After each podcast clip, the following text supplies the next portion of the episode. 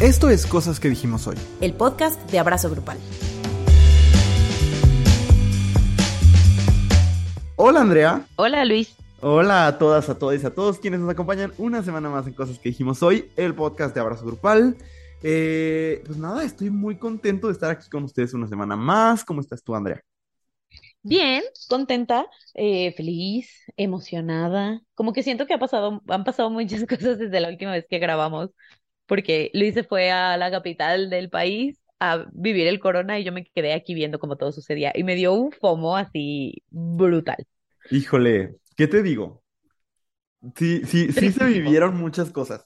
Se vivieron muchas cosas y, y les puedo contar algunas, pero me voy a reservar la mayoría para el contenido exclusivo. Perdón, no es que yo quiera cobrar por todo, pero el contenido exclusivo de esta semana es Andrea y yo contándoles nuestro fin de semana y ni modo. Ay, qué fuerte.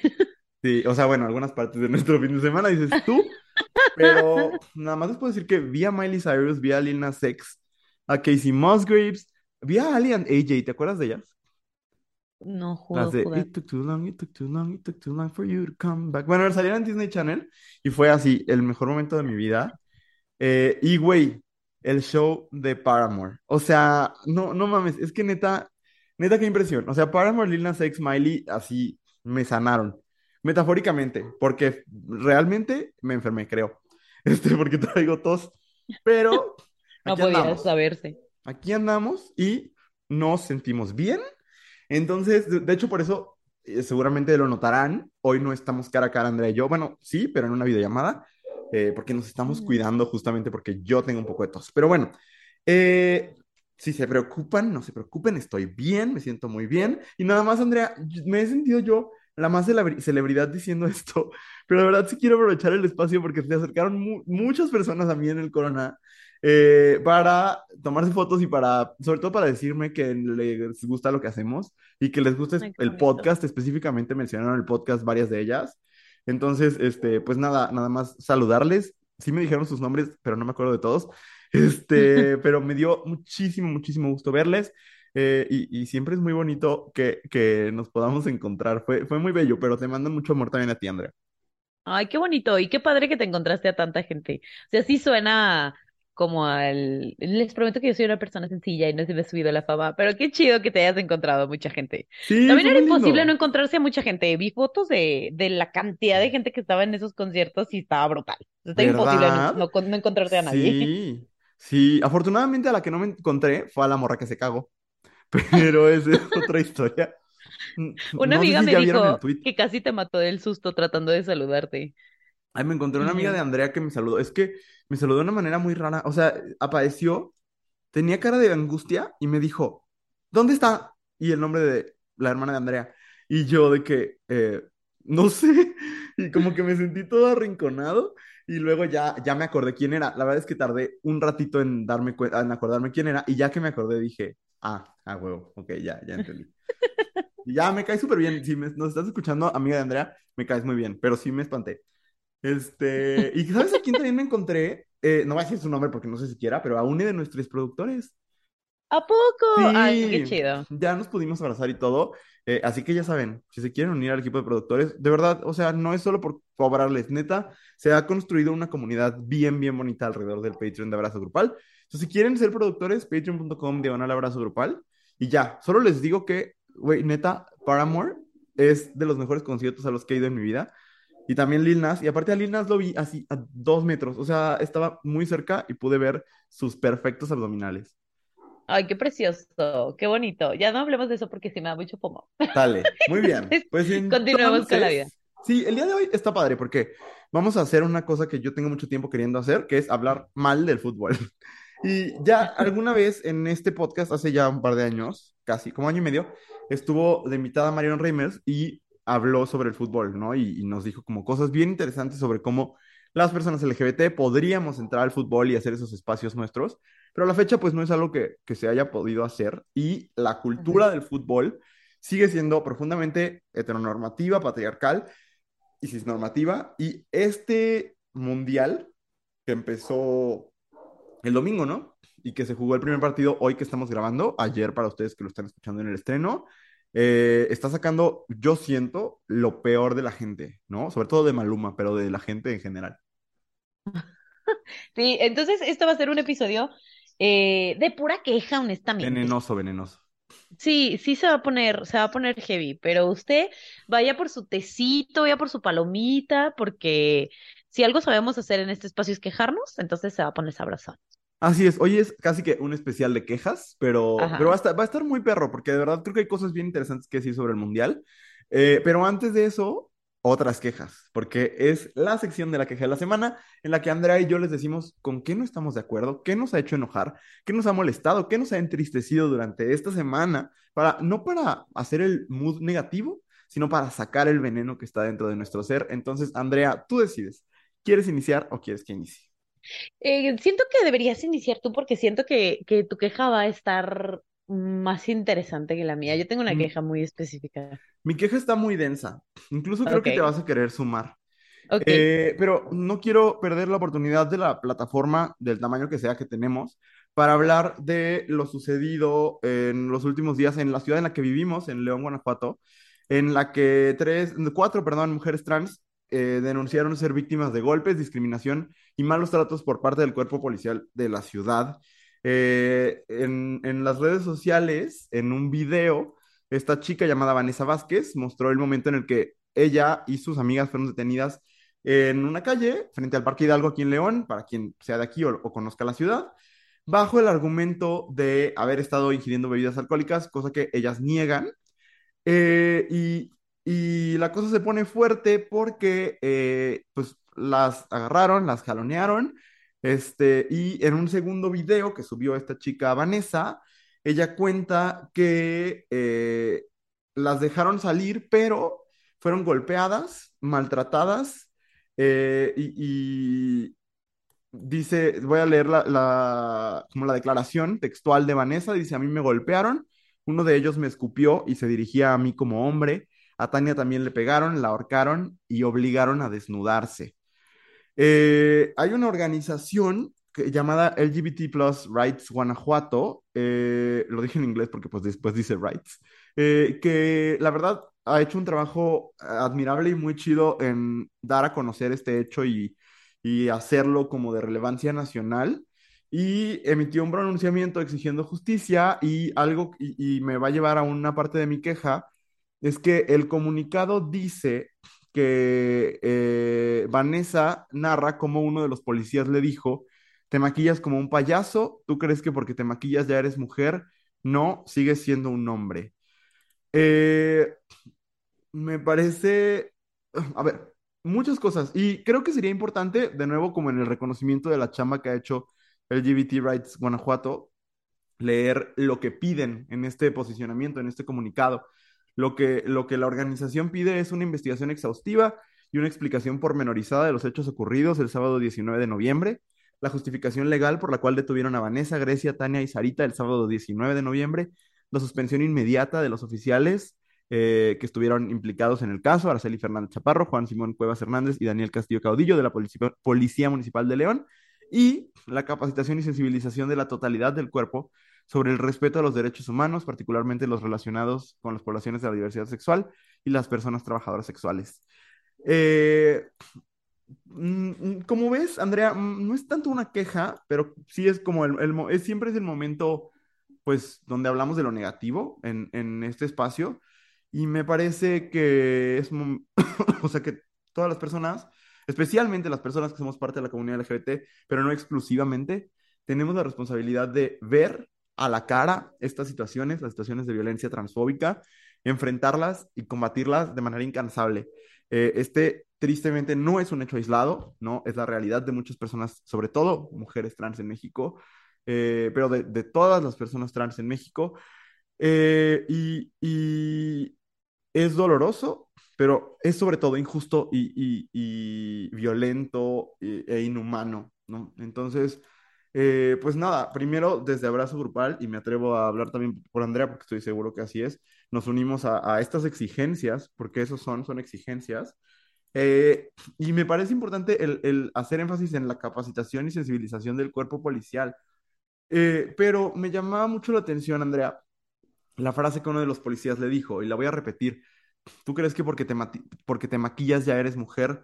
No, sigues siendo un hombre. Eh, esa frase yo la he leído en los comentarios de abrazo, la he leído en Twitter muchísimo en los últimos años eh, y, la he visto que la reciben personas, eh, sobre todo de nuevo mujeres trans o otras personas trans femeninas, pues porque también hay personas no binarias que son femeninas, etcétera. Este, lo he visto que lo reciben una y otra vez en, en redes sociales por parte de muchos sectores, ¿no? Por parte de, sí, de lo que más se habla, del feminismo radical transexcluyente, pero también de personas dentro de la comunidad que se supone debería estarles abrazando y protegiendo, la comunidad LGBT, por decirlo así. Este, y, y obviamente del conservadurismo religioso y de muchos lados, ¿no? De, de discursos de gente muy poderosa.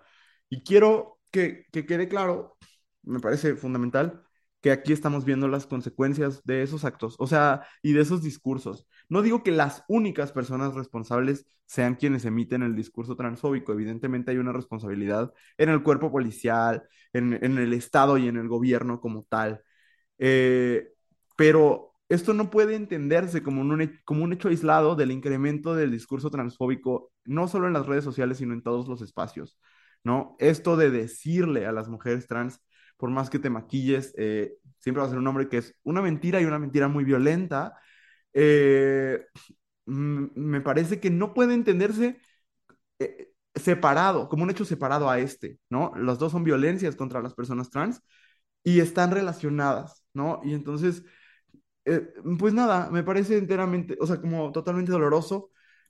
ahora sí que creo que sería una omisión no mencionar que también este fin de semana hubo una, un, tiroteo en, un club queer en Estados Unidos eh, que pudo haber sido mucho más trágico si no por la acción de un ex militar y una mujer trans que con su tacón, eso me parece así como doloroso, potente al mismo tiempo, pero claro, sobre todo doloroso e injusto que esta mujer trans con su tacón eh, aplastó al, tirador y pudo detenerlo con, la colaboración de este ex militar. Pero de nuevo, eh, creo que se está dando mucho en Estados Unidos este relacionar el incremento del discurso, porque aparte sucedió en Estados Unidos en un bar eh, donde se hace drag, ¿no? Y en Estados Unidos, también acá en México, pero sobre todo allá, ha habido esta narrativa de llamar a las drag queens como un peligro para las infancias, un peligro para la sociedad, ¿no? Y cómo sucede suceden estos actos violentos y trágicos en espacios donde están estas personas. Y de nuevo, este, y, aquí está pasando, ¿no? Eh, estoy muy triste y estoy muy enojado y me siento impotente, Andrea. Creo que esa es mi queja en realidad, que yo sé que puedo hacer muchas más cosas. Eh, yo sé que puedo hacer cosas en mi espacio de trabajo, yo sé que puedo hacer cosas en mi familia, con mis amistades, aquí en este proyecto pero no sé qué más hacer, ¿no? Cuando veo las opciones políticas y digo, quisiera participar desde las urnas, como que termino respondiéndome, ¿y, a dónde? ¿No? ¿Y a dónde me muevo? Eh, y, veo la respuesta, perdón, Andrea, ya me extendí muchísimo, pero me parece importante decir qué respondió la, alcaldesa de, de, nuestra ciudad, ¿no? Eh, la alcaldesa panista de nuestra ciudad, eh, lo estoy buscando, porque hasta, es que de nuevo los mensajes son importantes, ¿no? Ale Gutiérrez, de nuevo presidenta municipal de, de León, dice, ante los indicios de posibles violaciones a los derechos humanos en la detención de siete personas este sábado, instruí que se realice una investigación exhaustiva para sancionar los posibles abusos policíacos. En León no toleramos abusos de ningún tipo. Eh, en primer lugar, en León se toleran abusos. Eh, nos ha llegado la información una y otra vez, eso no lo estamos inventando. Eh, no solo se toleran, ¿no? Se ejercen desde el poder, pero aparte de eso, eh, a mí me parece un gran error que el, que el mensaje hable de siete personas, entiendo que a lo mejor había personas de otros géneros, eh, pero sí me parece importante como, como mensaje político que se hubiera hablado de que había cuatro mujeres, ¿no? Y, y, y, no sé, no, a mí me parece un mensaje insuficiente, yo no he visto una respuesta del gobierno municipal de nuestra ciudad. Eh, y nada, más bien mi queja es que me siento impotente, que ya no sé qué hacer, que quisiera tenerles un mensaje esperanzador. Eh, y vaya, los compartimos todo el tiempo en abrazo, ¿no? Y de eso se trata este podcast muchas veces, pero hoy solo estoy, me siento perdido, porque, porque parece no importarle a mucha gente. Y eso es lo que me resulta más doloroso. Y esa es mi queja esta semana. Híjole, eh, yo súper suscribo la queja, sobre todo porque la respuesta que dio la alcaldesa, o sea, honestamente yo no esperaba, o sea, yo no espero nada de esa mujer, ¿no? Solo escucho, solo espero que pasen sus, sus tres años y que venga el siguiente panista nefasto que nos vaya Ah, a tocar aquí en. León. O sea, que O venga sea, que... ajá, porque, o sea, parece como imposible de escapar. ¿sabes? Ah, en- en vivir en este estado y en esta ciudad que son súper conservadores y súper panistas y súper de derecha, pero yo creo que lo que más me angustia es que incluso viendo ese tipo de cosas y viendo, o sea, ese tipo de respuestas eh, tibias, ¿no? Completamente indiferentes, porque decir de aquí no se tolera el abuso y luego que tu siguiente tweet sea algo completamente X ¿no? Que no hayas, hagas ningún tipo de seguimiento, que nada de lo que has hecho, o sea, lo único que, que por ejemplo, yo sabía de, de Ale cuando estaba en campaña es que le gustaban mucho los perritos.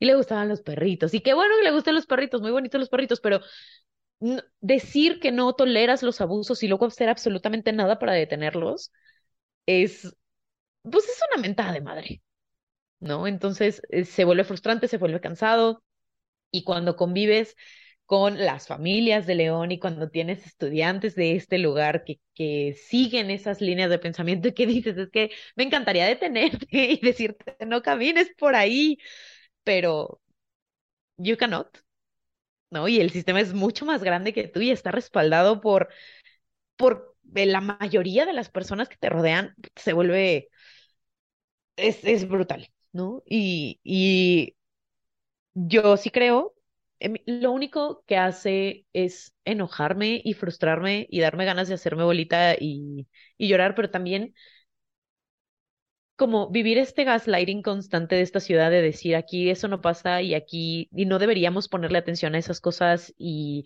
cuando has visto que en León sucedan cosas por el estilo y yo todo el tiempo, literalmente todo el tiempo, solo que tú no pones atención en el lugar correcto. Pero vivir ese gaslighting todo el tiempo que, que las personas queer vivimos en este estado ¿no? De, de aquí no pasan esas cosas, o aquí no hay, este, no hay suficiente diversidad como para hablar de ella, es, güey, no sé. Sí suscribo a la frustración y al, y al enojo y a la, no a la solicitud, sino a la demanda de que se haga algo, ¿no? Y, y, y, y que, que se reconozca el, el, la violación a los derechos humanos y que se tenga una consecuencia, Claro. Y, y, y perdón, ¿no? sí creo que es una llamada que hemos hecho muchas veces, pero una llamada a la comunidad, es tanto que les gusta hablar de que deberíamos ser una comunidad humana, pues a la comunidad humana, pues, ¿no? O a la sociedad mexicana, a, a reconocer que somos corresponsables en la perpetuación de la transfobia. claro. Que somos corresponsables, sí, principalmente quienes generan discursos transfóbicos y los promueven, pero también quienes somos complacientes con ellos, ¿no? Quienes a lo mejor no nos reímos, pero nada más nos damos la vuelta. Quienes, quienes no hemos, y me incluyo porque creo que siempre podemos hacer las cosas de muchas mejores maneras, quienes no le hemos dado la justa proporción a la tragedia que es la transfobia en este país, ¿no? Y, y la transmisoginia, que también creo que es un tema importante. Sí, totalmente. Eso, no sé si quieras que pasemos a tu queja. Estoy, estoy muy frustrado, Andrea. Ah, yo también, yo también, me, me, me traba, me tra- y, y sobre todo porque genuinamente no sé qué hacer. O sea, Ajá. normalmente es como de, bueno, podemos hacer esto y esto, pero aquí es como con pared, O sea, bueno, y creo que lo hemos dicho, lo hemos escrito, lo hemos platicado, ¿no? La, la resistencia está en crear nuestros espacios. La cosa es que también hay que tener una mirada analítica y crítica a nuestros espacios, ¿no? Y ver claro, quiénes estamos protagonizando esos espacios, a quiénes se está dejando fuera. Eh, sí, o sea, creo que hay una gran esperanza en nuestros espacios, pero creo que son muy perfectibles y que todavía tenemos muchas cosas que hacer para que sean verdaderamente espacios no solo seguros, sino que que reafirmen cosas, que, que, que verdaderamente tengan, o sea, hay mucho, o sea, basta entrar a Grindr, por ejemplo, para ver la persistencia de los discursos transfóbicos entre hombres gay. Eh, esas cosas hay que atenderlas, hay que trabajarlas, hay que atacarlas. Eh, y, y, hay muchas maneras de atacarlas, ¿no? Ideas con ideas, pues, ¿no? Y, y, pero también en momentos somos muy complacientes, no sé, o sea, de nuevo, sí, creo que la única respuesta, Andrea, estará en la creación de nuestros espacios, pero al mismo tiempo en saber la responsabilidad que conlleva abrir nuestros espacios, ¿no? Lo, lo, importante que es, ok, ya hice, voy a poner un ejemplo quizás muy menso, ¿no? Pero abro un antro queer, ¿no? Es un negocio, pero al mismo tiempo sí, es una posibilidad de que una población frecuentemente vulnerada tenga acceso eh, a, a espacios que necesita.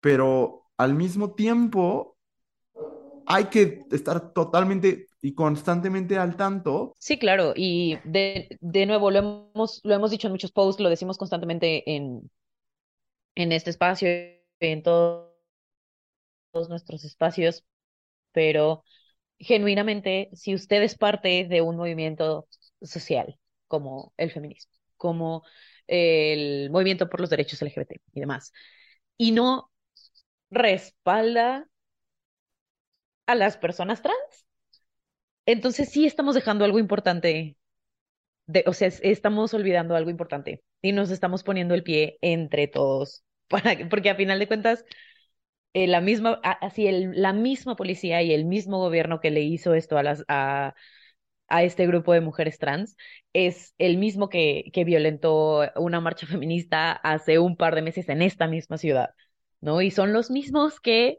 eh, constantemente nos violentan. Entonces, dejemos de, de, de, hacer como si no fuera parte de lo mismo, ¿no? O como si estuviéramos eh, viviendo luchas separadas. Eh, eso me parece bien importante, ¿no? Como el reconocer que, que allí está la evidencia, ¿no? La violencia llega del mismo lado y de muchos otros, pero vaya, hay un, quiero pues sí, hay un enemigo en común, ¿no? Y, y, y ahora sí creo que si hay una guerra declarada, ¿no? Y, y sí, no sé, Andrea, eh, ¿quieres decir tu queja?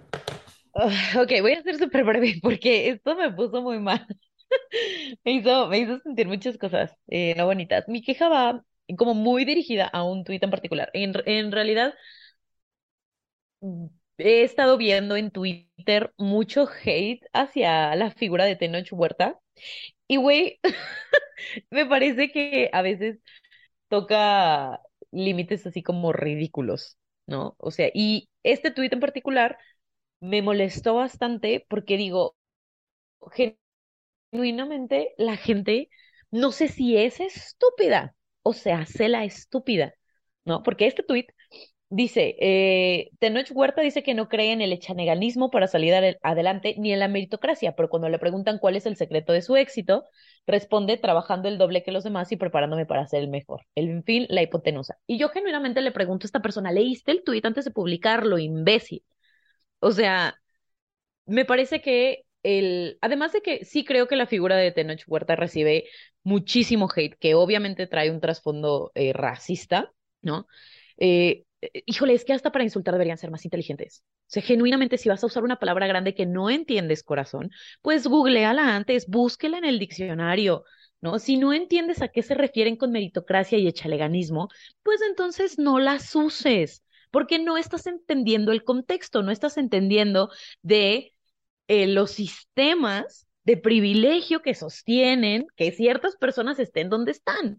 ¿No? Y honestamente, en tu mismo tweet, si estás diciendo que Tenoch Huerta tiene que trabajar el doble que los demás para tener o llegar a espacios donde llegan muchísimas personas blancas y, y convencionalmente atractivas con el mínimo esfuerzo, pues es que no estás entendiendo el punto. Ahí lo tienes enfrente, ¿no? Entonces, Estoy así como súper cansada de leer a toda la gente. Ah, porque leí otro tuit que decía, vi la presentación del libro de Tenoch Huerta y pues qué triste que una persona así esté diciendo cosas tan interesantes porque pues sí es interesante, pero no lo voy a leer porque él me cae mal. Y digo, ¿qué necesidad, sea, genuinamente qué te hizo el pobre hombre como para que tengas que desacreditarlo de esa manera solamente porque, porque qué, o sea, que, y, y, porque además seas incapaz de decir que te molesta porque, porque es, habla abiertamente del problema de racismo que hay en México o, qué es la parte que te molesta, ¿no? Entonces, eso, solo de verdad, genuinamente estoy muy cansada de la gente que además de pasársele insultando a una persona que está eh, construyendo un, un discurso y un cuestionamiento y un señalamiento completamente legítimo, eh, lo hagan con las patas. O sea, que ni siquiera puedan sentarse a pensarlo dos veces y a sonar tantito inteligentes mientras lo hacen. Totalmente. Y, y Tenoch Huerta eh, ha tenido que enfrentar desde hace tiempo una serie de, de ataques de todos lados, incluso de figuras que ahora dicen que qué orgullo verlo en, en Wakanda Forever y, y demás, pero que en su momento, cuando Tenoch empezó a hablar del, del racismo, eh, lo, lo, lo, humillaron, ¿no? Entonces, sí, totalmente suscribo el odio que, porque ahora dicen, pero qué, o sea, él, a él ya qué, si él ya está en Hollywood y no sé qué. Pues sí, imagínense, o sea, sigue estando, sigue siendo atacado y violentado de muchas formas, por lo menos de manera discursiva, aun cuando está logrando el sueño que prácticamente ningún actor mexicano, solo puedo pensar en, Salma Hayek, ¿no? Como, como una figura que ha logrado un papel del tamaño del que tiene hoy Tenoch Huerta. Eh, pues nada, que ojalá sigan enojados, pero ojalá se callen. Oye, Porque ¿y sí. sabes qué? Ujú. Perdón que te interrumpa, pero es que si no se me va a olvidar. Pero también creo que es importante recordarles que no porque Tenoch Huerta esté en un proyecto de ese tamaño, significa que los problemas sistémicos que le oprimen hayan desaparecido, ni para él ni para nadie. O sea, ahí siguen, porque luego es como de, no, mira, es que ya está él y ya está Yalitza y no sé qué. Pues sí, pero son dos personas, ¿sabes? No, Son y, dos y- personas, son poquitas y el problema sigue ahí. claro, no, y la pobre de Yalitza, o sea, la cantidad de ataques que, ¿cuántos años tiene que, que, estuvo nominada al Oscar por Roma? Y, y la gente sigue peleándose que porque no lo merecía. Uno, no vieron la película, al parecer. Dos, o sea, déjalo ir. ¿Cuán- ¿Cuánta gente no ha merecido la nominación al Oscar? Sandra Bullock ganó el Oscar por una cochinada. O sea, pero por una de las más grandes cochinadas que yo he visto en pantalla. Y nadie está enojado. Y entonces, ay no, me parece horrible. Pero bueno, Andrea, porque vamos a hablar del fútbol, solo quiero decir que suscribo y que aparte de Tenoch Huerta es un extraordinario actor y puede convertirse en una de las figuras más importantes de Hollywood porque tiene todo para hacerlo. Ojalá así sea y ojalá siga, Ojalá. sobre todo, creo que ojalá siga llevando el discurso antirracista a todos lados, ¿no? Que creo que es lo más importante. Exactamente. Y entonces cerremos la parte de las quejas en este momento para poder seguirnos quejando en el, sí, en la siguiente sección. Sí, vamos a una breve pausa y regresamos a hablar de fútbol en cosas que dijimos hoy. Si estás disfrutando de escuchar este podcast, hay mucho contenido como este todos los días en arroba abrazo grupal en Instagram y en TikTok. Estamos de regreso en cosas que dijimos hoy y el tema del día de hoy es el fútbol, Andrea. Pero no solo el fútbol, sino como no, no, no quisimos ser imparciales, sino todo lo contrario, ¿no? Decirles desde el principio que tanto Andrea como a mí nos caga la cultura del fútbol. O sea, el La deporte como tal, pues no le encuentro chiste, pero no lo odio.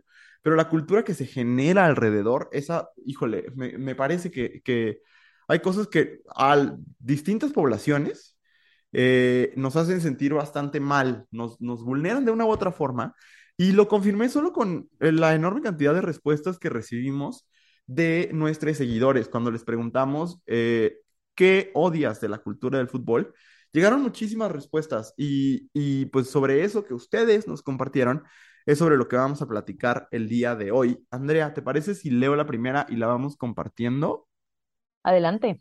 Muy bien. Una de, de las cosas, me da mucha risa cuando hacemos una pregunta y nos contestan algo que nada que ver. eh, de repente me, me distrae muchísimo. Pero eh, una de las cosas que me parecen más importantes eh, es lo que odian de la cultura del fútbol, es la, lo poco o nada que se valora el fútbol femenil. ¿no? El priorizar el fútbol varonil. La mayoría de las personas no tienen idea, me, me incluyo, la verdad, de cuándo es el, el Mundial de Fútbol Femenil. Eh, es muy raro ir a un bar y ver que hay un partido. Sí me ha tocado, pero me ha tocado poco, ver que hay un partido eh, de fútbol femenil. En general, bueno, ya, ya se conoce la problemática de lo muy inferiores que son los sueldos de las futbolistas. Eh, y creo que uno de, de mis grandes problemas con, con, el fútbol como cultura, sí es que, que es un culto al vato. O sea, a veces, y, y, esta pregunta no me la estoy inventando yo, es un cliché, se ha dicho mil veces en Twitter, ¿no? Como esta cosa de ¿te gusta el fútbol o te gustan los hombres, ¿no? Porque, porque muchas veces pareciera que más bien es esta, este endiosamiento de, del vato, ¿no? Un vato endiosando a otros vatos eh, y que cuando esas mismas proezas las realizan mujeres, entonces ya no es atractivo y eso eso es muy grave de muchas formas, ¿no? Y, se traduce a cosas como que en las escuelas, cuando es la clase de deportes, los niños vayan a jugar fútbol, las niñas vayan a correr o saltar la cuerda o lo que sea, ¿no? Jugar boli, lo que sea. Pero el fútbol está muy, muy monopolizado por los vatos, ¿no? No sé qué pienses tú, Andrea. Sí, estoy totalmente de acuerdo. Y como este, me, me parece fascinante este tema como de si a los hombres genuinamente les gusta el fútbol o les gusta ver a otros hombres, porque he visto yo eh, mucha, a muchas personas teorizar sobre eh, este asunto de que a los hombres como heterosexuales, y estoy haciendo comillas, pero nadie me está viendo, pero digo heterosexuales porque me parece eh, chistoso, ¿no? Como muchos hombres heterosexuales en realidad guardan como su admiración y su pasión y su amor y, y como su atención para las cosas que hacen otros vatos y no para las cosas que hacemos las mujeres, incluso las mujeres que están como dentro de sus, de sus vidas, ¿no? Entonces, es, es así como un comportamiento súper misógino, pues, pero genuinamente, este, me parece un fenómeno, además de interesante, muy, muy peligroso, porque entonces en la época del mundial siento que se exponencia un chingo, porque sí hay gente que ve fútbol todo el tiempo o que ve fútbol todos los domingos, pero como en el mundial está en todas partes, siento que este ambiente misógino se exponencia cañón. Eh, me encontré en Twitter el otro día a una chava que, que subió las fotos como del contrato que, o de las reglas que había mandado su papá para la época del fútbol y entonces hacía referencia a la mamá de esta chica todo el tiempo como la señora Patricia, ¿no? La señora Patricia. Y entonces era como la señora Patricia proveerá de no sé qué. La señora Patricia dormirá en el cuarto de no sé quién para no molestar mientras son los partidos. O sea, una serie de cosas que dices, el mundo de los hombres y quienes son fanáticos, fanáticas, fanáticas del fútbol se detiene por completo y se trata solamente de eso y me parece hasta peligroso, ¿sabes? Sí, y, y también como el, yo he pensado mucho cómo se le da esta importancia al fútbol, que no se le da a ninguna otra cosa porque se consideran como actividades feminizadas, ¿no? Y, y sí creo que hay una relación directa entre el valor que, por ejemplo, en México se le da al fútbol, porque entiendo que en otros países la relación con el deporte es distinta, pero la relación y, y, y el valor que se le da al fútbol en México tiene que ver con que es algo que es leído como un deporte de hombres, ¿no? Y por lo tanto es valorado como tal y, es eh, impulsado como tal. Entonces, sí, sí, totalmente. No sé si nos quieras compartir, Andrea, otra de las cosas que, o si quieres que yo lo lea como tú me digas, pero otra de las cosas que nos compartieron nuestros seguidores.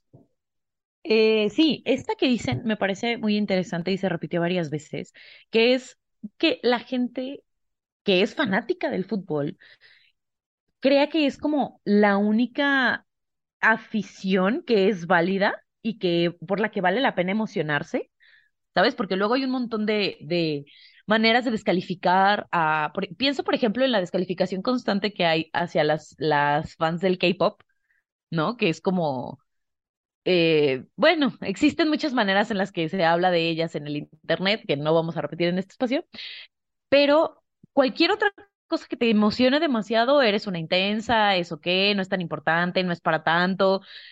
puras descalificaciones, pero a la hora de que es un, partido de fútbol, se justifican miles de cosas. Y cuando se trata de los equipos, jamás los toques porque genuinamente, bueno, por ahí está en otra de las aportaciones que al- alguien puso, eh, lo- los hombres que dicen, prefiero serle infiel a mi novia que a mi equipo. Y se vuelve como esta experiencia súper, honestamente, no de aficionado, se vuelve hasta de culto, ¿sabes? Sí.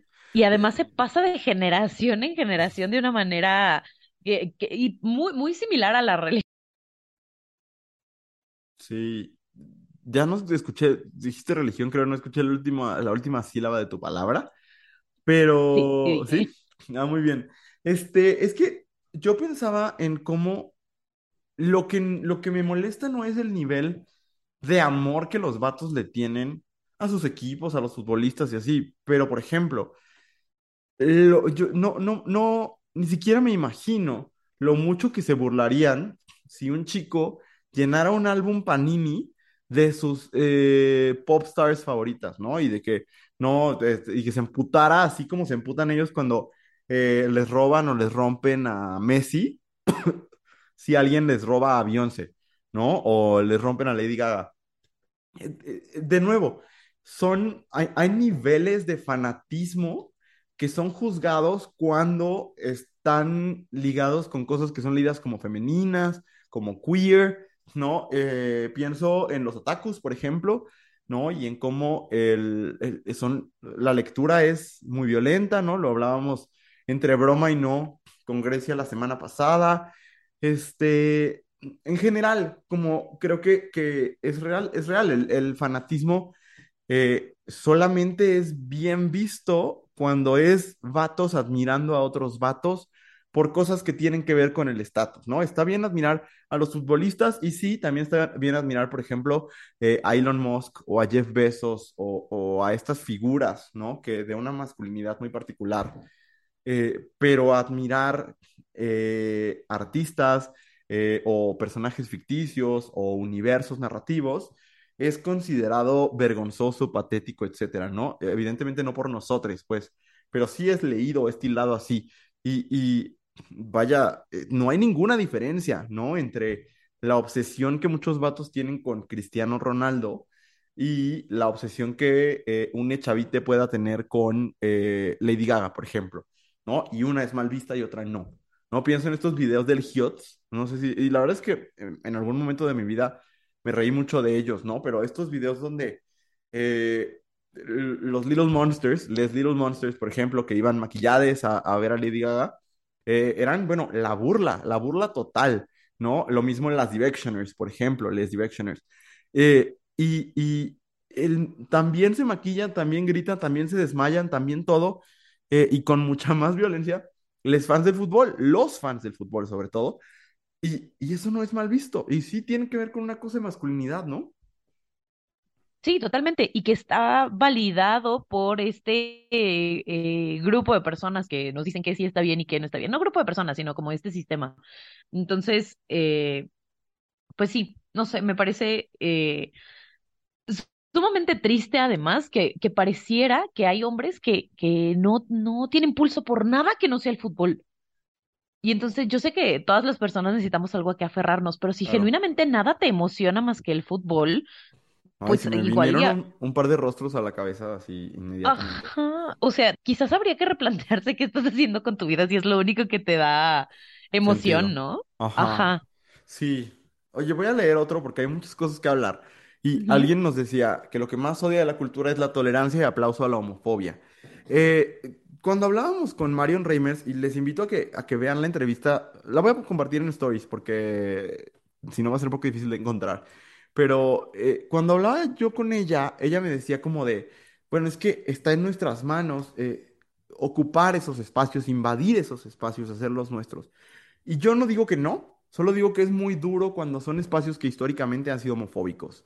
Eh, también lesbofóbicos, bifóbicos, transfóbicos, evidentemente, pero el fenómeno de la homofobia y el fútbol me parece particularmente acentuado, ¿no? Principalmente en México por eh, el uso de la palabra puto, ¿no? Que, que ha sido, eh, sí, lo más famoso, el grito de eh, puto, que les puedo confirmar, se sigue haciendo eh, entre adolescentes, entre niños y evidentemente entre adultos.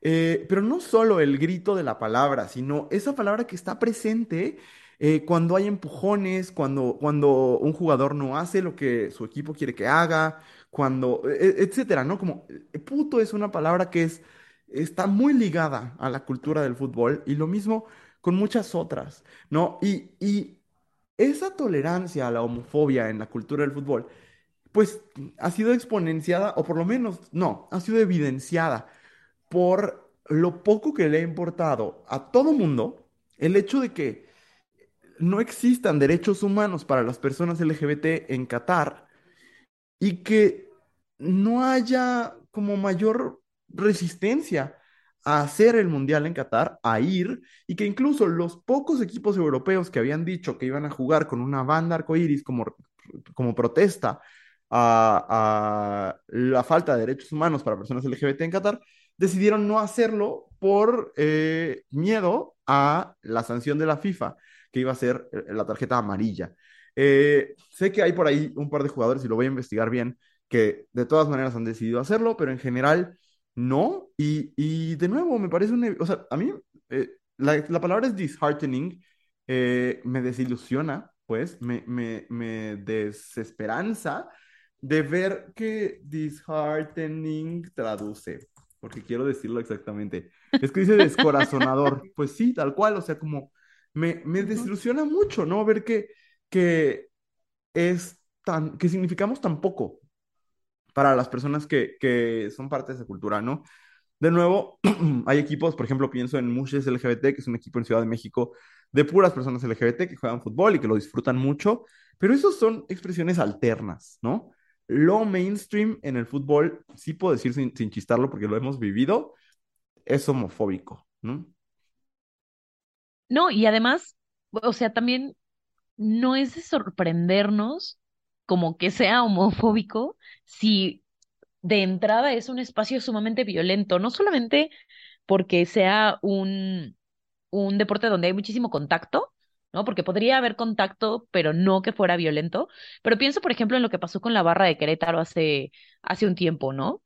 O sea, que fue un, un suceso súper... Y no nada más con la, con la barra de Querétaro, hace un par de años también sucedió, hubo un, un incidente en, en Monterrey cuando eh, después de un partido de, no, o, o en medio de un partido entre Rayados y Tigres, donde las dos aficiones se enfrentaron de una manera sumamente violenta y hubo gente que, o sea, este rollo de dejar, por ejemplo, a las personas desnudas en la calle después de, dar, de darles una golpiza dentro del contexto del fútbol y que además eh, nadie, o sea, pasa y todo el mundo dice, ah, qué mala onda, pero, lo, pero nadie hace los dramas que hacen, por ejemplo, cuando hay este marchas feministas y hay pintas, ¿no? O sea, o iconoclasia, eso que se tacha como de no, es que qué violento, no son las formas, no sé qué. Y en estos espacios, ese tipo de violencias, no digo que estén este, justificadas o, o que se les eche porras o que se incite a la gente a que las haga, pero son espacios así de violentos y nadie ha buscado darle una solución o una prevención. Es como de, pues si pasa, pasó. ¿No? Entonces, sí. en general son espacios súper violentos que también se decantan de esa manera hacia la homofobia y que dices, pues honestamente, dices, pues quizás no hay gente, no hay más gente queer en el espacio, pero pues yo no me voy a exponer.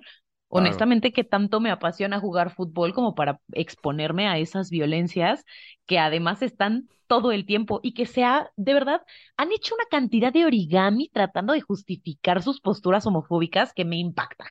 O sea, de verdad, qué habilidad sí. para doblar los argumentos y tratar de seguir justificando esas cosas. Y, y, creo que es muy revelador que sea un, iba a decir un fandom, una afición que, que se haya, o sea, que, que a pesar de que lo único que se les ha pedido, literal, porque no ha habido muchas peticiones, lo que se les ha pedido desde la comunidad es, por favor, deja de gritar una palabra que me lastima, deja de hacerla parte de tu cultura. Y no han podido dejar de hacerlo. O sea, no han podido, a lo mejor no lo hacen en los estadios por, la, por, por la, el condicionamiento tal cual, ¿no? Pero no han podido Ajá. dejar de hacerlo en los bares, en las casas, con amigos, etc.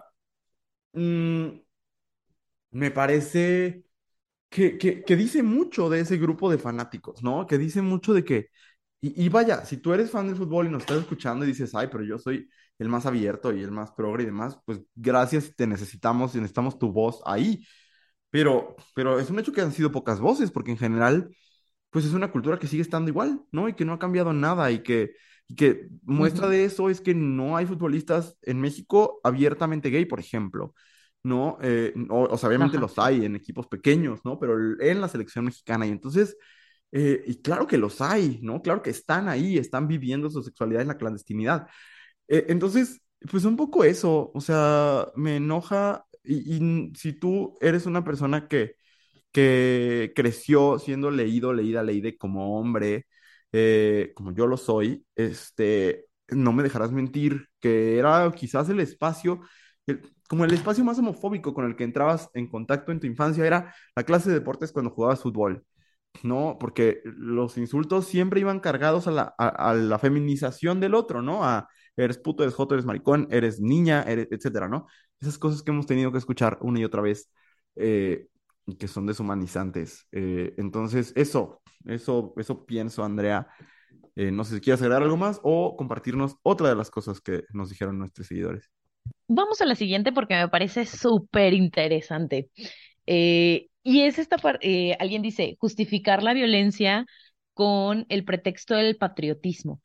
Y este asunto de empieza el mundial, o sea, yo entiendo que es el mundial, ¿no? Yo entiendo que hay equipos por país, pero también digo, si tú evades impuestos, si tú no te paras en el amarillo, no te paras en la señal de alto, ¿no? Este, no has hecho nada por tu comunidad y ahora dices, es que yo llevo a México, por favor. O sea, me parece de verdad que esta esta época saca como este patriotismo falso, que digo, honestamente, eh, no solamente el patriotismo, ¿no? Sino creo que genera una serie de violencias hacia personas de otros países, que mucha gente dice, no, pero es por el ambiente y es porque estamos, pero no es cierto. O sea, mucha gente que genuinamente es xenofóbica, es racista y demás, agarra estos espacios como pretexto para ser sumamente violento con otras, con personas de otras nacionalidades, que me parece que sí, o sea, de entrada creo que si fueras tan eh, patriótico como, como se las dan en esta época, pues entonces, si, todo el mundo fuera tan patriótico como es en, en la época del, del Mundial, creo yo que viviríamos en otro México. Pero también creo que el apoyar a un equipo no significa que tengas que tener respuestas eh, violentas o que desacrediten o, o que busquen, eh, no sé, como incomodar o minimizar las de otros equipos, ¿sabes? Porque al final de cuentas son esos, son equipos, o sea, son, no es la representación de tu país, son 11 personas y, y ya, ¿no? No sé, eh, me, me, me parece genuinamente absurdo y me enoja mucho que, que sea como, como querer hacerse los, estoy tan orgulloso de...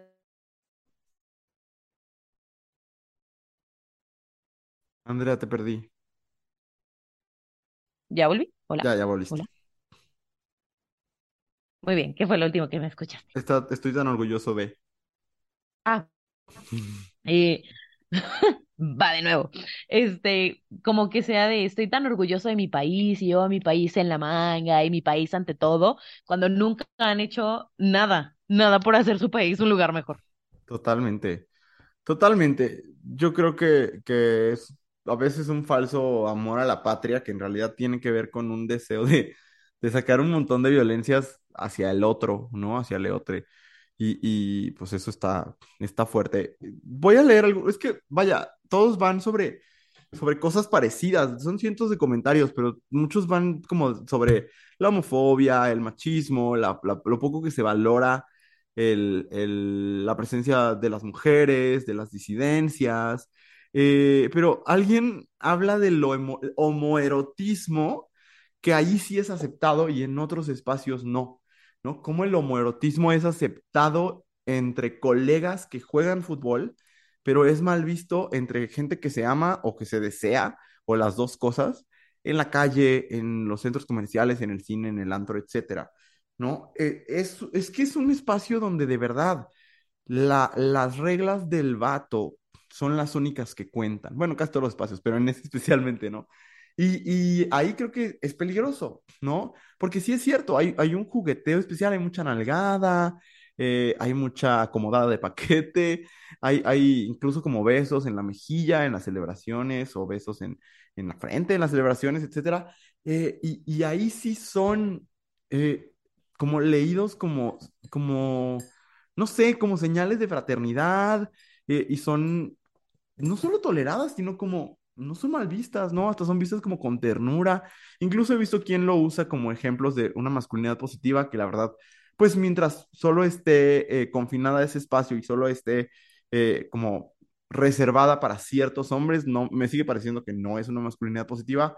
Este, pero sí, o sea, como, como ellos sí se pueden permitir esos impulsos que todos tenemos, eh, y, si yo hago eso mismo, ¿no? Como las nalgadas a mis amigos o los besos en el cachete a mis amigos, eh, cuando me emociono porque Beyoncé está nominada al Grammy, eh, automáticamente la reacción es otra, ¿no? Y, y, creo que eso solamente es una señal de la heteronorma y de, y de lo patriarcal, ¿no crees?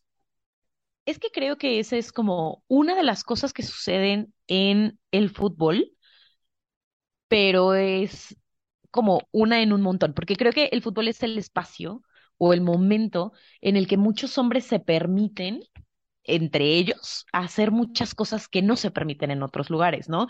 Es como yo he escuchado de mucha gente de yo nunca vi llorar a mi papá excepto cuando perdió no sé qué partido. O sea, siento que son los espacios en los que se permiten sentir cosas y reconocer que están sintiendo cosas, que a final de cuentas es una este, pues es un rollo muy este heteropatriarcal, pero sí creo que eh, tiene que ver con eso, ¿no? Que es el espacio donde se permiten sentir y se permiten ser. Y entonces, creo que quizás por eso lo defienden como de una forma tan aguerrida, porque lo sienten como el, el espacio seguro o el único espacio en el que pueden ser muy ellos. Y tristemente, el, muchas de las cosas que tienen que sacar o que tienen que dejar salir se traducen en violencia porque es la manera en la que eh, muchos hombres han aprendido a lidiar con sus emociones, o sea, solo pueden lidiar con sus emociones a través del enojo, eh, pero creo que eso pasa, ¿no? Incluido el tema de, pues se vale darle afecto a tus amistades, porque entre mujeres no se ve mal que seas afectuosa con tus amigas o incluso con tus amigos, ¿no? Y ese afecto hace falta. O sea, el dar el abrazo, el, quizás no la nalgada, ¿no? quizás una no va nalgueando Ay, depende. a su... depende, depende, de... depende, Depende del de... amigo. Quizás, quizás. Pero ese contacto físico, a final de cuentas, a, a muchas personas, eh, no a todas, ¿no? Ni, ni todo el tipo de contacto, ni de todas las personas, pero a final de cuentas generar esos vínculos donde constantemente, porque luego las nalgadas son así como de, eche el campeón, todo está bien. Sí.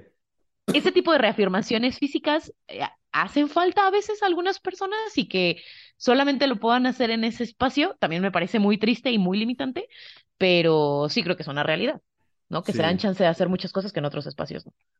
totalmente. Eh, y, y creo que, que es importante como reconocer que tener estas conversaciones no, no nos excluye de tener otras conversaciones. Por ejemplo, la lectura de esto muchas veces está pensada desde la clase, ¿no?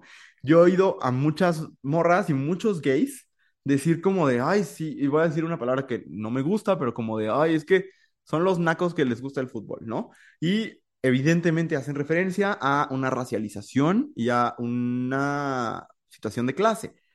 La realidad es que los, las acciones demuestran que la violencia en el fútbol escala conforme escala el nivel socioeconómico. En, en los, en, en los, en las esferas más altas del poder hay situaciones muy violentas en el fútbol y sobre todo desde el fanático del fútbol, ¿no? Y, y- eso no es una cuestión de las clases bajas, sino muchas veces de las clases más altas en cuanto a lo socioeconómico, ¿no? Entonces, solo como el, en todas estas conversaciones sobre la masculinidad, Luego se tiene este sesgo de clase que me parece muy peligroso, ¿no? Como el de, a veces escucho como cuando ciertas mujeres y ciertas personas LGBT hablan de los hombres o hablamos de los hombres, como que sale el racismo y como que se empieza a hablar en realidad de los hombres racializados o de los hombres empobrecidos.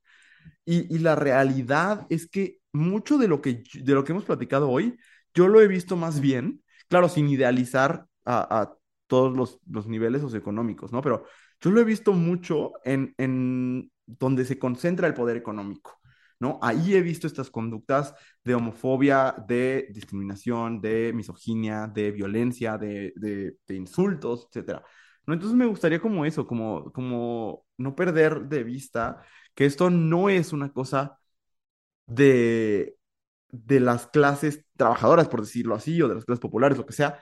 Al contrario, que hay mucha responsabilidad en las clases poderosas, ¿no? No sé, me parece un acento importante de poner. Sí, totalmente. Y, y es que, de nuevo, podríamos hacer, o sea, esto podría ser parte de, de luego es, este tipo como de, de hilos de Twitter o de TikToks que se hacen de cosas que están bien si eres rico, pero no están bien si eres pobre, ¿no? Y entonces creo que aquí aplica igual, porque honestamente, honestamente, de en cuanto restaurante nice no se pone partido tras partido tras partido tras partido. O sea, honestamente, todo el todos los hombres de todas las clases sociales ven el fútbol. O sea, no todos los hombres, No todos. Acuérdense que esto siempre va con paréntesis. Pero de todos, asterisco. Pero de todas las clases sociales se acercan al fútbol, Sí, ¿no? Y está bien, en realidad, todo el deporte debería ser para todo el mundo. sí. Pero la neta es que tampoco lo es. O sea, es que a mí me, me enoja el, el tema como el clasismo que hay detrás de ese tipo de comentarios, porque claro que hay que hacer clasismo en el, en el deporte, pero no es como que el fútbol sea para personas que viven en, en situaciones de pobreza, tanto como el golf solamente es para personas ricas, ¿sabes? Y esa es una conversación que tampoco se tiene. Entonces, no sé, Sí. no sé, eh, eh, no sé, en general me parece como que todas las, las conversaciones que giran, que giran alrededor del fútbol tratando de, no de justificarlo, pero de cierto modo sí, terminan decantando en este rollo de es, es la cultura del fútbol termina siendo súper violenta para un montón de personas y yo no veo por dónde salvarla, honestamente. Cancelen. Sí, y, y fíjate que veía un tweet y lo voy a buscar ahorita, pero si no lo encuentro no pasa nada, porque justo lo que decía es como, se dan cuenta que siempre que hay un evento internacional de fútbol, sobre todo, eh, hay un mexicano que termina haciendo algo horrible o que termina este, violentando a alguien o, o siendo como, eh, como disruptor de la peor forma. Y lo que decían es como, pues claro, es que ¿quién va a, a estos, este, a estos eventos? Pues quien tiene, eh, quien tiene el dinero para pagarlo, ¿no? Y de nuevo, esto no es como una cosa de los buenos, los pobres, los ricos, los malos, pero sí una cosa, a veces sí, pero no, más bien una cosa como de reconocer que, que estas situaciones de poder se van acentuando con estos niveles de poder. ¿no? Y que, que el dinero también, también legitima las violencias, que incluso cuando hay golpes en los estadios, cuando hay, eh, o sea, que, que quien termina pagando los platos rotos son las personas empobrecidas, los hombres empobrecidos y racializados, y que los hombres eh, privilegiados, eh, que no son racializados o que tienen un nivel económico un poder adquisitivo alto o altísimo, no pagan las consecuencias de estos actos violentos, pero no quiere decir que no sucedan. Pero bueno, Andrea, han llegado muchos y yo leo, por ejemplo, alguien dice que vieron lo que pasó en Querétaro contra Atlas y no se ha hecho nada para evitar que suceda otra vez, que ya lo platicabas un poco, pero no sé si haya algo que, que te llame la atención particularmente o si vamos a la siguiente sección, porque no tengo idea de cuánto ha durado este capítulo.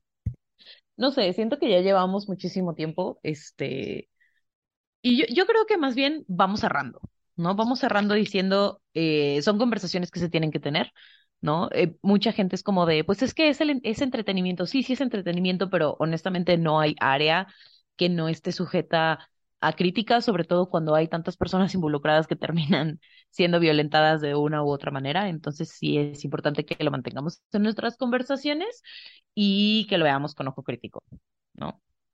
Claro, y, y aquí lo, lo hablamos desde la perspectiva del género y de la diversidad sexual y de género, pero les, les invito también a, a ver eh, un reportaje de proceso que se llama Qatar 2022, Estadios y Esclavos Modernos, donde justo se habla de la situación de lo, la labor forzada y de la explotación que sucedió eh, de, por parte del gobierno de Qatar, eh, siendo anfitrión del Mundial 2022. Es que yo no sabía esto, Andrea, pero cuando Qatar es seleccionado por razones que todavía no se terminan de entender para ser la sede de este mundial, hace ya muchísimos años, no, en 2010 pues, no había ningún estadio de los que hoy se están usando.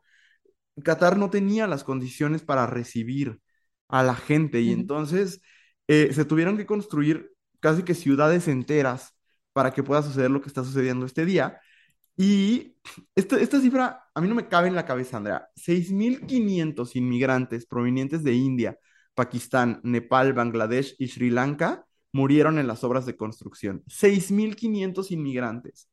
Eh, es, ujú, es, es una locura, ¿no? Y entonces cuando dicen, déjenos disfrutar, es como de, tú disfruta lo que quieras, pero el silencio es cómplice y, y eso lo está, o sea, lo estamos tratando como si fuera normal, ¿no? Eh, claro. Entonces, de nuevo, si quieren leerlo completo, eh, es, el reportaje es de proceso, se llama Qatar 2022, Estadios y Esclavos Modernos, de Mm, Ricardo Olín, se publicó apenas hace un par de días y de verdad, de verdad vale la pena eh, leerlo y, y ver qué es lo que está sucediendo, ¿no? En, en estos momentos y, y cuáles fueron las manos que construyeron, eh, trabajando de enero a enero, de domingo a domingo, como dicen aquí mismo en el reportaje, sin días de descanso, en el que si te ausentas un día te deducen dos o más días de sueldo, eh, condiciones de explotación laboral y de esclavitud moderna.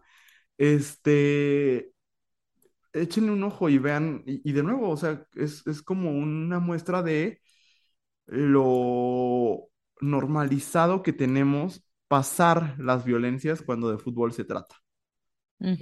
Y, y que genuinamente nos cuestionemos como cuáles son los intereses que están detrás, ¿no? ¿Qué, qué necesidades está satisfaciendo? Porque ¿cuántas veces se ha suspendido una hora de trabajo o una clase o un lo que sea para ver algún tipo de entretenimiento que no sea fútbol, Que, y que ¿no? sea el entretenimiento que le interesa a los hombres. Exactamente.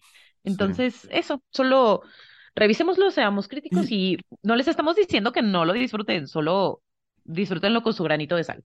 sí, y digámoslo así, a los hombres que no son, lo voy a decir así porque es una palabra que me atraviesa a mí, que no son los putos, ¿sabes? O sea, que no son vistos así, porque, vaya, el discurso lo deja muy claro.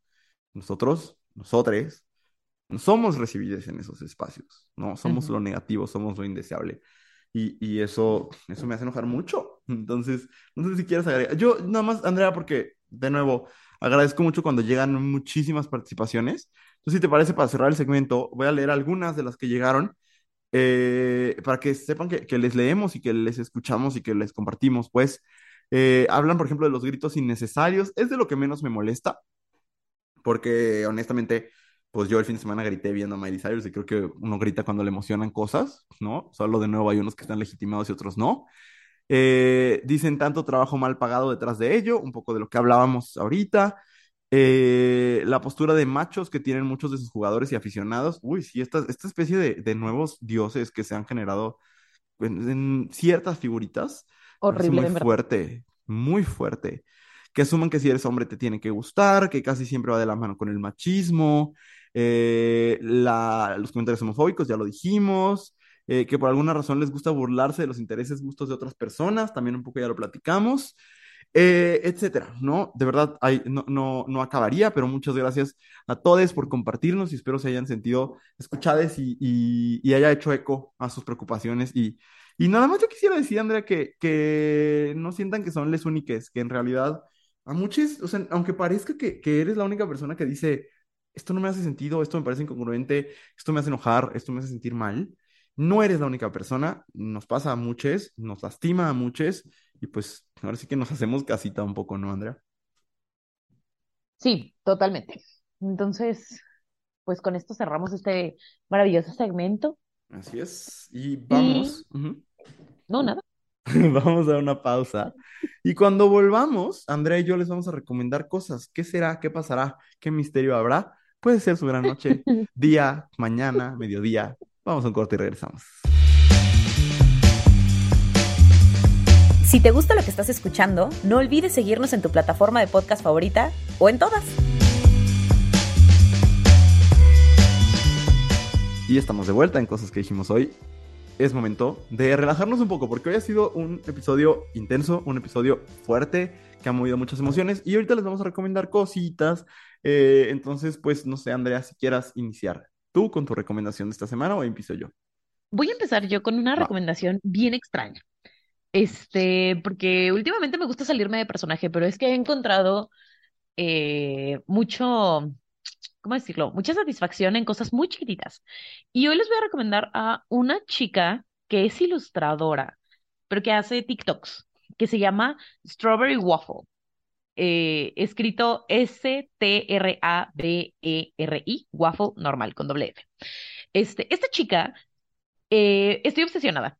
Estoy obsesionada con ella y su trabajo, porque hace, se ve muy joven, desconozco cuántos años tenga, pero en TikTok sube como sus procesos creativos de por qué dibuja lo que dibuja y demás, pero no es como un asunto como, como cursi e inspirador, sino es como muy divertido ver su proceso, porque además dibuja como cosas extrañas.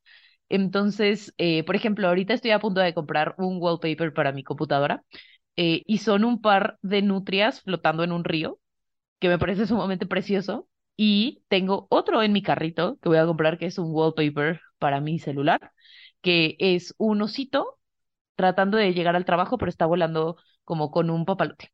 Y entonces se le van saliendo todos los papeles de, de su, de su portafolio. Entonces tiene como conceptos extraños. Tiene esta colección de stickers donde son puros, eh, ¿cómo se llaman? Puros, eh, ando bien pocha y solamente puedo pensar en las palabras en inglés, pero puros chickens, pollos, puros pollos, ¿Qué? ¿No te acordabas de la palabra pollo? perdóname. Pero tiene esta colección como de puros pollos que están vestidos como con, eh, como eh, guerreros medievales y luego una conexión de, una colección de pingüinos que están vestidos todos como piratas. O sea, es una cosa como muy tierna, muy tierna y muy creativa y estoy obsesionada con ella en este momento. Entonces, eh, pues búsquenla, vayan, eh, cómprenle un wallpaper, no están caros. Y, y ya, esa es mi recomendación fuera de personaje el día de hoy. ¿Tú qué nos vas a recomendar? Yo estoy muy en personaje y les quiero recomendar una serie en Star Plus que les digo que se está convirtiendo en la mejor plataforma. Este, la serie se llama El Oso. Eh, y es una producción de FX, que bueno, ya saben que todo esto ya es Disney, pero no es nada Disney. Es una producción para adultos, este, para adultes. Y cuenta, es que no puedo decir mucho porque se va revelando, revelando por capas, pero es la vida de un equipo en una cocina de un restaurante nada fifillo, o sea, un restaurante de, que hace sándwiches, de, de estos sándwiches de res y de cerdo que hacen en Estados Unidos. Este, y, yo sé que eso puede sonar como poco emocionante, pero es todo lo contrario. Es una de, de las series más tensas que he visto en mi vida. Tiene ritmo de thriller y de uno de estos thrillers como, como de acción. O sea, de verdad que, que se te va la respiración. Eh, es, eh, básicamente la premisa es el chef de, o el cocinero de ese restaurante de sándwiches eh, muere. Los motivos los conoceremos después y quien toma eh, el mando de ese restaurante es su hermano, que es un chef prestigioso. Me parece que de Nueva York o de alguna ciudad como esas. Este, que tampoco tenemos muy claro al inicio por qué si él es este chef prestigioso, está acá en esta, en esta cocina, porque aceptó, ¿no? Entonces, esas dos incógnitas están. Y mientras, lo que vemos es una serie que nos habla de de dos estilos de, de entender la cocina y el trabajo, pero también del dolor, del duelo, de la familia, de los lazos de la gentrificación, ¿no? Porque habla mucho de, pues justo esta transición de sistematizar una cocina y, de lo que se pierde también en esos procesos, ¿no? Y no es una serie cursi para nada, al contrario, creo que es bastante seca, pero es muy emotiva, o sea, no es no es cursi, pero es emotiva. Las actuaciones son sublimes, de verdad. Eh, es de las mejores series que he visto este año. Los capítulos son muy breves, duran 27, 30, 29 minutos. Eh, y la pueden ver toda la temporada completa en Star Plus. Son ocho capítulos que no tienen pierde, que aparte eh, están grabadas como una película, no parece serie. Cinematográficamente es muy valiosa. Este tiene, tiene unas cosas bien locas, hace cosas muy locas, muy atrevidas. Entonces les recomiendo mucho El Oso, The Bear, en Star Plus. Y ya. Muy bien, pues se logró llegar al final de este episodio que siento yo que va a estar larguísimo. Se logró, pero todavía, si después de este larguísimo episodio usted dice, ay, me quiero relajar un poco y quiero escuchar cómo estuvo su fin de semana, el contenido exclusivo de Abrazo Grupal es, este, está disponible de manera solamente exclusiva en patreon.com, diagonal abrazo grupal, con cualquiera de las membresías pueden escuchar cada semana contenido exclusivo en el que Andrea y yo platicamos cosas que no nos atrevemos a contar en, la versión gratuita del podcast. Entonces, eh, pues los esperamos por allá. Gracias, Andrea, por, por este bellísimo episodio a distancia. Gracias a ti, Luis. Gracias a todos quienes quedaron hasta acá. Nos escuchamos la próxima semana. Adiós. Bye.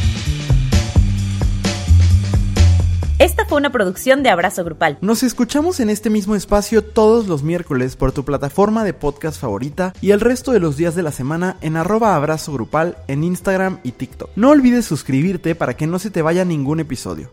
Y si estás pasando por un momento difícil, acuérdate que no estás sole, sola, solo. Esto también pasará. Te mandamos un gran abrazo grupal.